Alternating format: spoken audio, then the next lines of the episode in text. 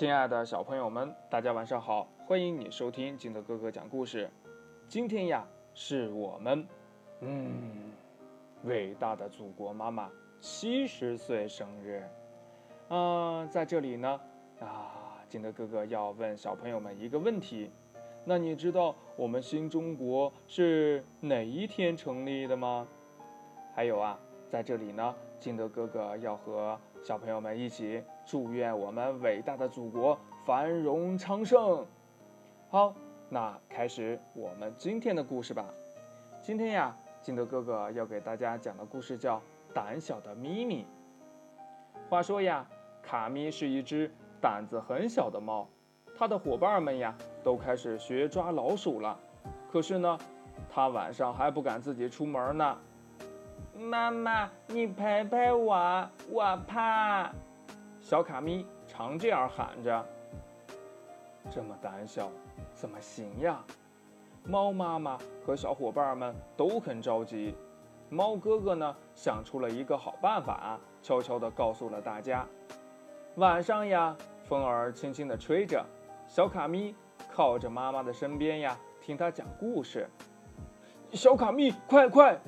伙伴们冲进来，大声地喊道：“山那边正开联欢会呢，我们都去！”说完呀，便结伴走了。小卡咪急了：“嗯，等等等我呀！”可伙伴们都走远了。你自己去吧，小卡咪。妈妈亲切地说：“别害怕，也许路上会碰到伙伴们呢。”小卡咪。太想去参加联欢会了，他终于自己出门了。呀，那是什么呀？小卡咪被一只萤火虫的亮光吓了一跳。啊，一定是我的伙伴们，他想呀。那一闪一闪的是他们的眼睛。小卡咪不怕了，又向前走。他不停地向四周望去，希望呀再碰到伙伴们。嘿，那儿也有闪闪的光，一定是谁躲在树上呢？小卡咪笑着说：“其实呀，那是被月亮映亮的树叶上的小露珠。”小卡咪想呀：“我的伙伴到处都有，一个人出门没什么可怕的。”他走呀走呀，到了山的那边，可那边冷冷清清的，啊！那一定是我来晚了，小卡咪很遗憾，他只好转身往家里走去。他回到了家，发现家里挤满了小伙伴。哎呀，联欢会在家里开呀！小卡咪高兴地喊着。